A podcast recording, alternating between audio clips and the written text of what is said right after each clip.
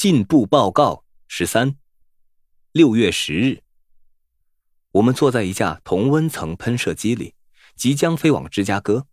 这份进步报告必须归功于伯特的高明点子，他让我对晶体管录音机口述，再由芝加哥一位速记公务员打字出来。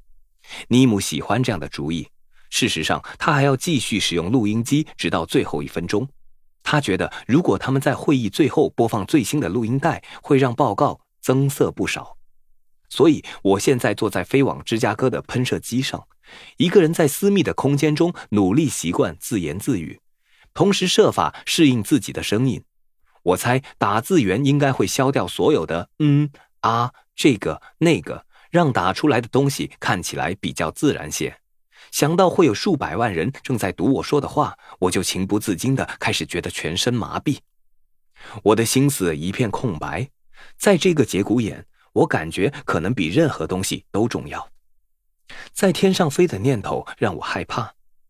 根据我所能想到的，我在接受手术前从未真正了解飞机是什么。我从未把电视与电影中的飞机特写镜头和我看到从头上飞过的东西联想起来。现在我们正要起飞，我满脑子想的都是万一飞机摔下来怎么办。我浑身发冷，我不想死。关于上帝的一些讨论这时也浮上了心头。最近几个星期，我常想到死亡问题，但没有真正的想到上帝。我母亲偶尔会带我去教堂，可是我不记得这曾让我联想到上帝。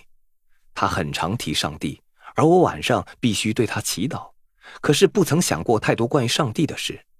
我只记得把他当做一位留着胡子坐在宝座上的远方的叔叔，就像百货公司里坐在大椅子上的耶诞老人。他会抱你坐在他的大腿上，问你乖不乖，还有你想要他送你什么。母亲害怕上帝，但还是求他施恩。我父亲则从来不提上帝的事，似乎上帝是罗斯这边的亲戚，他可不想和他有什么瓜葛。我们即将起飞，先生。我可以帮你系好安全带吗？我必须系吗？我不喜欢被绑住。必须系到飞到天空为止，除非必要，我宁可不系。我很怕被绑住，可能会让我觉得恶心。这是规定，先生。我来帮你。啊，不，我自己来。不对，应该把那个东西穿过这里。等一下。嗯，好了。太可笑了，根本没什么可怕的。座位安全带不是很紧，不会痛。为什么系上该死的安全带有这么可怕呢？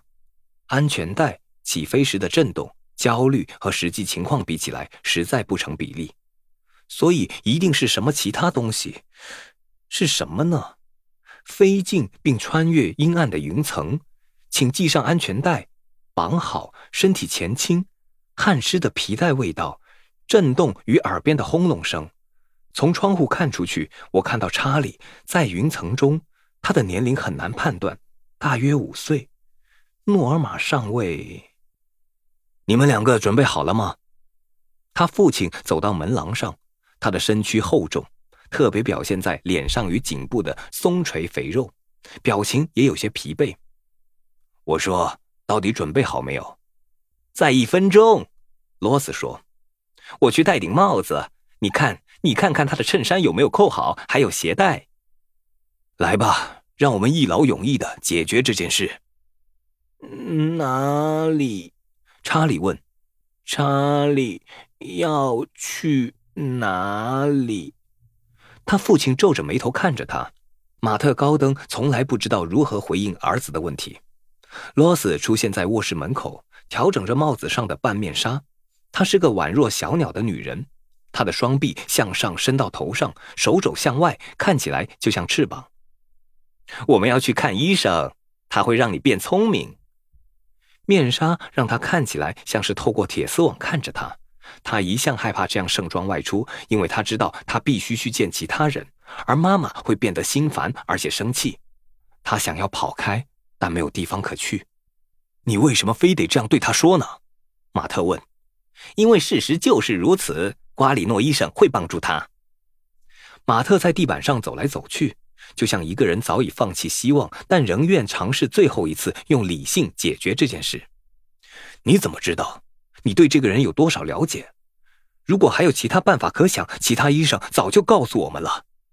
别说这种话！他尖叫道：“不要告诉我他们已经无法可想。”他拉着查理，把他的头紧抱在胸前。他会变正常，不论我们必须怎么做，不管付出什么代价。那不是钱可以解决的事。我说的是查理，你儿子，你唯一的儿子。他几近歇斯底里的把他摇来摇去。我不要听那种话，他们不懂，所以说已经无法可想。瓜里诺医生已经向我解释清楚，他说他们不愿意赞助他的发明，因为这会证明他们都是错的。同样的事也会发生在其他科学家身上，像提出微生物学的巴斯德和詹宁斯一样。他告诉我，你的那些医师都害怕进步。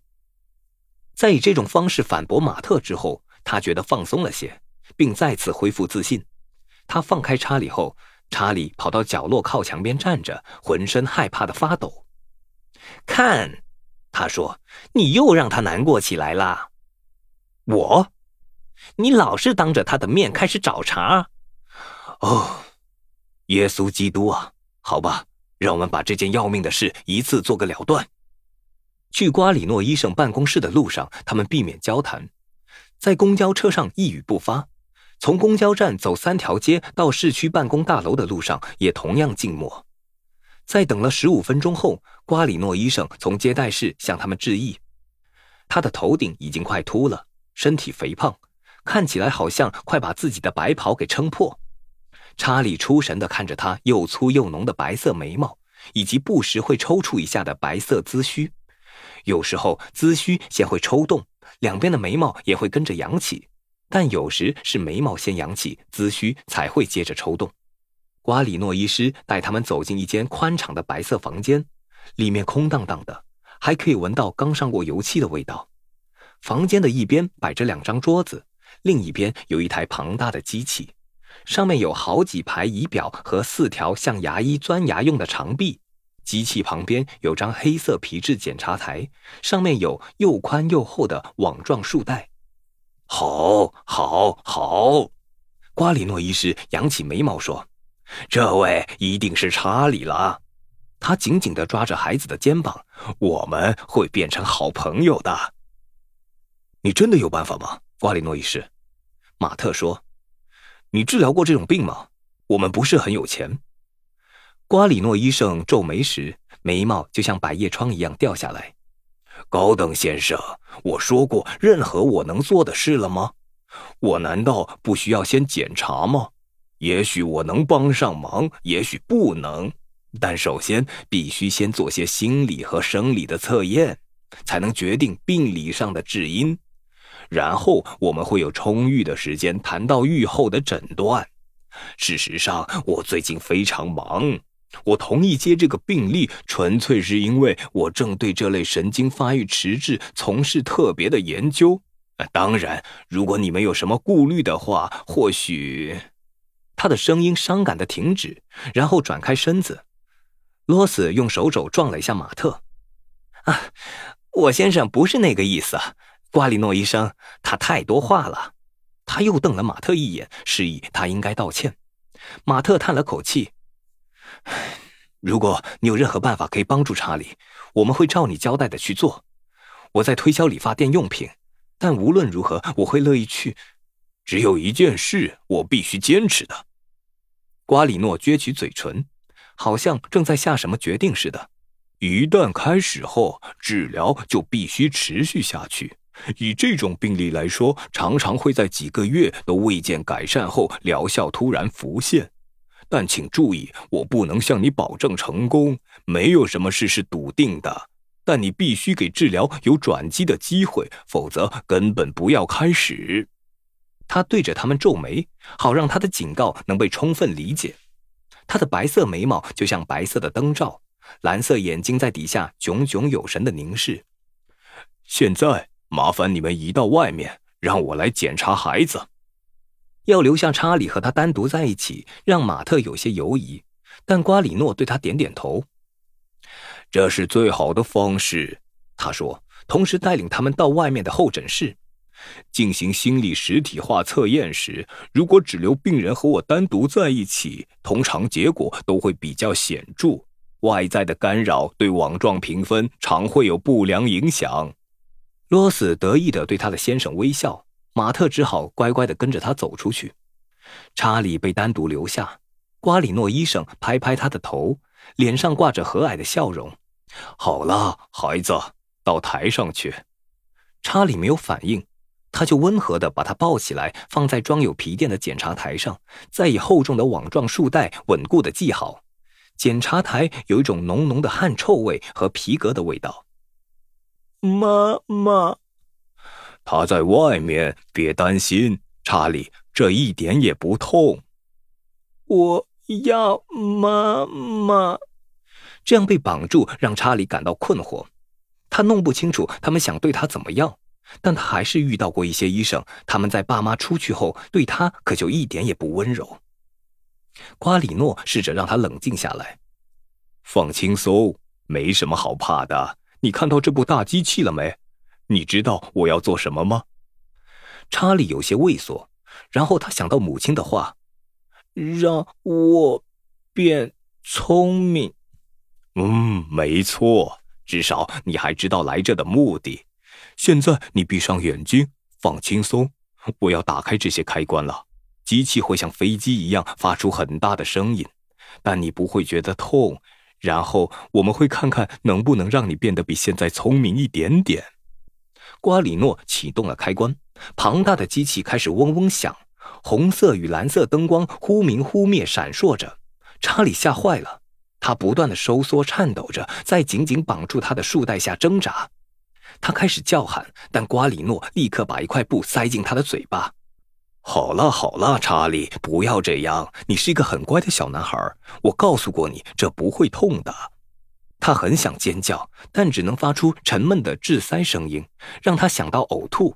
他觉得大腿附近湿了一片，还有些黏黏的。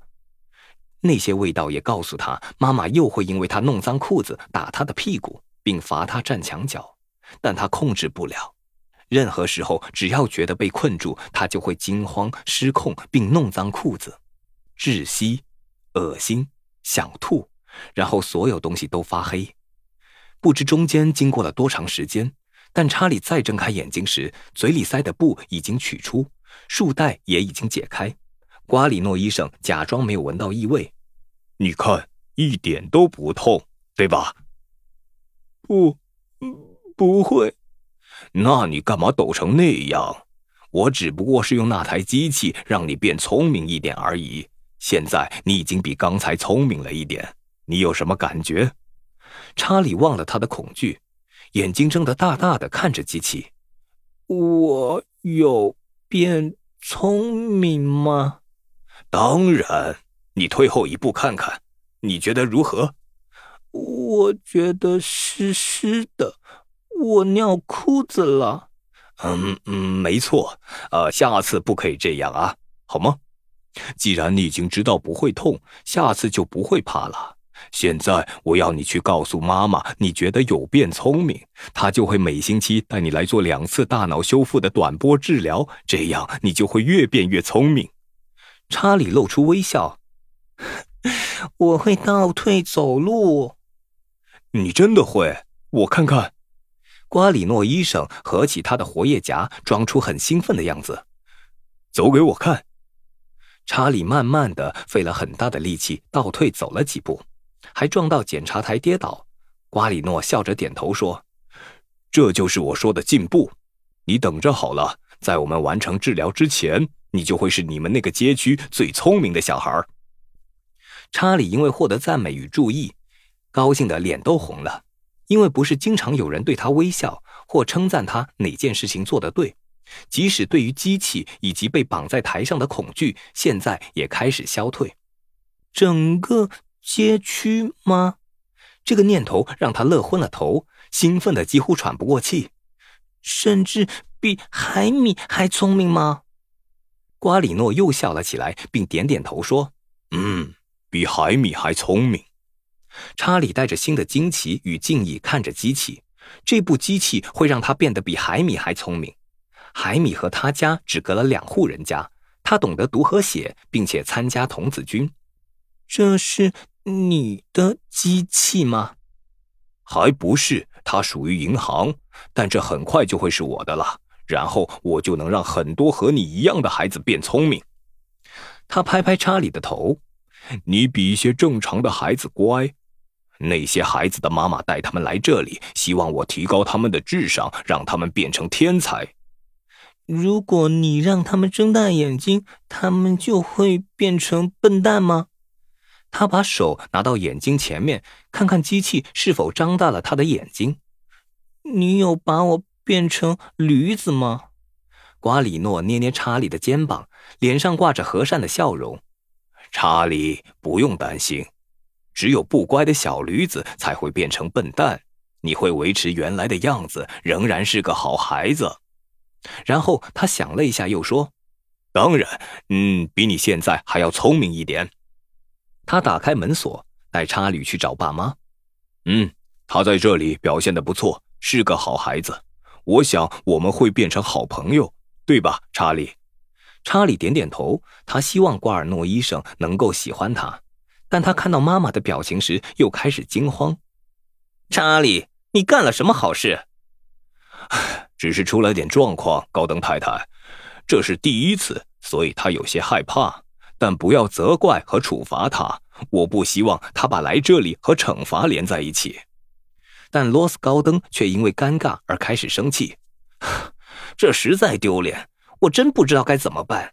瓜里诺医生，即使在家里，他也会忘掉，有时甚至当着客人的面，他这样做的时候，我真是羞得无地自容。母亲脸上的厌恶表情让他发抖。在刚才的短暂时刻，他已经忘记自己有多坏，如何让爸妈受苦受难。不知道为什么，但每次妈妈说他让他受苦时，他就会害怕；而当他对他高声叫喊，他就会转过脸面对墙壁，自己轻声呻吟起来。不要让他难过，高登太太，也不用担心。每星期周二和周四的相同时间带他过来。但这样真的对他有用吗？马特问。十元不是个小数，马特。母亲拉了一下他的袖子。这种事值得在这个时候谈吗？这是你自己的骨肉，说不定靠着上帝的帮忙，瓜里诺医生能让他变得和其他孩子一样。你却只知道谈钱。马特本来想为自己说话，但想了一下，就掏出皮夹。拜托，瓜里诺叹了口气。好像看到钱会让他感到尴尬似的。前面柜台的助理会处理财务上的事，谢谢。他对罗斯微微躬身，和马特握手，并拍拍查理的背。好孩子啊，很好。然后他带着微笑消失在通往内部办公室的房门后面。他们一路吵着回家，马特不断抱怨理发用品的生意持续萎缩，他们的储蓄也快用尽。罗斯则大声呛回去，强调让查理正常比任何事都重要。查理被他们的争吵吓得开始呜咽，他们的声音中蕴含的愤怒让他十分痛苦。一回到家，他就独自离开，跑到厨房门后的角落，用前额顶着墙站着，一面颤抖一面呻吟。他们没有理他，他们已经忘掉应该帮他清洗并更换衣裤。我一点都不歇斯底里，我只是厌倦每次你为儿子做点事，就得听你抱怨个没完，毫不在乎。你根本不在乎，这不是事实。我只是体认到我们已经无法可想。当你有这样一个孩子的时候，这是个十字架，你必须扛起来，并且爱他。我可以接受，但我不能忍受你的愚蠢做法。你把我们的积蓄几乎全部都浪费在了庸医和骗子身上。我大可以拿这些钱开创自己的美好事业，没错。别用那种眼光看我。你为了这件无法可想的事而扔到阴沟里的钱，已经够我开一家自己的理发店了。不用每天痛苦的工作十小时推销东西，我会有自己的地方，我还有别人为我工作。别再叫了，你看看他，他吓坏了。去你的！现在我知道谁才是真正的蠢蛋，是我，因为我竟受得了你。他怒气冲冲的冲出去，还把门用力的甩上。先生，对不起，打扰您。我们几分钟内就要降落了，您必须再次系好安全带。哦，你已经系上了，先生。从纽约来，一路上您一直系着，将近两个小时了。啊，我都忘了这回事，就这么记着，直到降落吧。看来对我没什么影响。我想变聪明的不寻常动机，最初曾让大家惊讶不已。现在我知道这是从何而来，这是夜以继日萦绕着罗斯高登的念头。查理是个笨蛋，是他挥之不去的恐惧、罪恶与羞辱。他梦想着要设法解决。究竟这是马特或是他的错？是不断苦恼他的急迫问题，直到诺尔玛的出生证明他也能生出正常的孩子。我只是个艺术后，他才不再想改变我。但我从来不曾停止渴盼变成他期待的聪明孩子，好让他能够爱我。有趣的是，这位瓜里诺，按理说我应该痛恨他对我做的那些事，还有他利用罗斯和马特的行为。可是我无法恨他。在那第一天之后，他一直对我很好，总是拍拍我的肩膀，微笑，说些我难得听闻的鼓励话语。即使在那个时候，他也会把我当人看待。这听起来可能有些忘恩负义。但我痛恨这里的原因之一，就是他们把我当做天竺鼠的态度。尼姆经常提及，是他让我变成现在的样子，或是有一天会有其他和我一样的人想要变成真正的人类。我要怎么让他了解，我并不是他创造的？他和其他人犯下同样的错误，他们嘲笑弱智者，因为他们不了解对方也是人类。他不能体会，我来这里之前就已经是个人。我正在学习控制自己的增艳，不要凡事不耐烦，要懂得等待。我猜我正在成长，每一天我都多了解自己一点。原先只是小涟漪的记忆，现在却像滔天巨浪对我冲刷而来。